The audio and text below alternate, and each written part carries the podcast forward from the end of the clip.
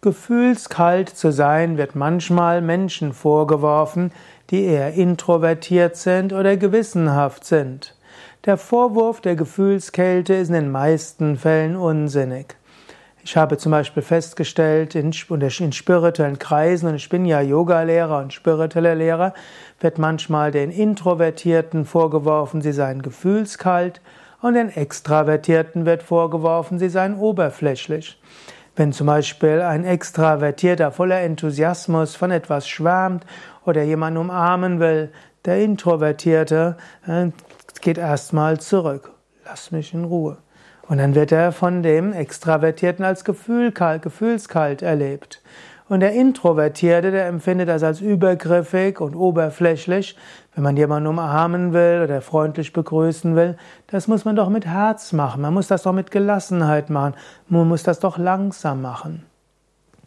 Genauso gibt es auch Menschen, die sind, haben mehr gehimmelt, hochjauchzend zu Tode betrübt. Und es gibt andere, die sind etwas gelassener grundsätzlich. Und die himmelhoch jauchzen zu Tode betrübt, wir werfen manchmal den anderen Gefühlskälte vor, denn die warten erstmal, der wird sich schon wieder beruhigen. Wenn der Himmel hoch jauchzend ist, dann sagt der etwas ruhigere, gelassenere, okay, warten wir ein bisschen ab. Und wenn der andere total verzweifelt ist, dann sagt der, der eher ruhige, gelassene Mensch, okay, wird auch vorbeigehen. Und der, der so zyklotymes Temperament hat, empfindet den anderen als gefühlskalt.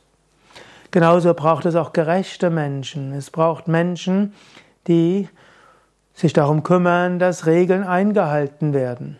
Und wenn sie darauf bestehen, dass die Regeln, die man sich vielleicht gemeinsam beschlossen hat und auf die man sich geeinigt hat, dass die eingehalten werden, wird man als gefühlskalt bezeichnet. Also nicht so einfach.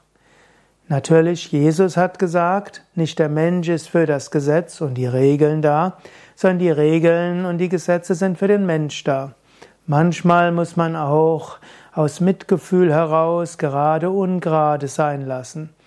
Ja, manchmal, wenn du eher der ruhige und gelassene und gerechte und gewissenhafte Mensch bist, manchmal solltest du auch mal etwas nachgeben, manchmal solltest du die Regeln ein bisschen dehnen.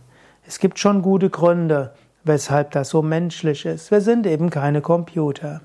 Aber bevor du jemanden als gefühlskalt äh, bezeichnest, überlege gerade mal, ist er vielleicht gerecht? Ist er vielleicht gewissenhaft? Ist er vielleicht gelassener? Natürlich gibt es auch eine Gefühlskälte, der ich nicht so positiv gegenüberstehe. Menschen, die über Leichen gehen, um Macht und Geld zu bekommen. Das ist eine Gefühlskälte, die absolut unethisch ist. Was meinst du zu dem Thema? Schreib's doch in die Kommentare. Wenn du willst, dass andere davon wissen sollen, dann klicke doch auf Gefällt mir oder teile die Sendung. Danke.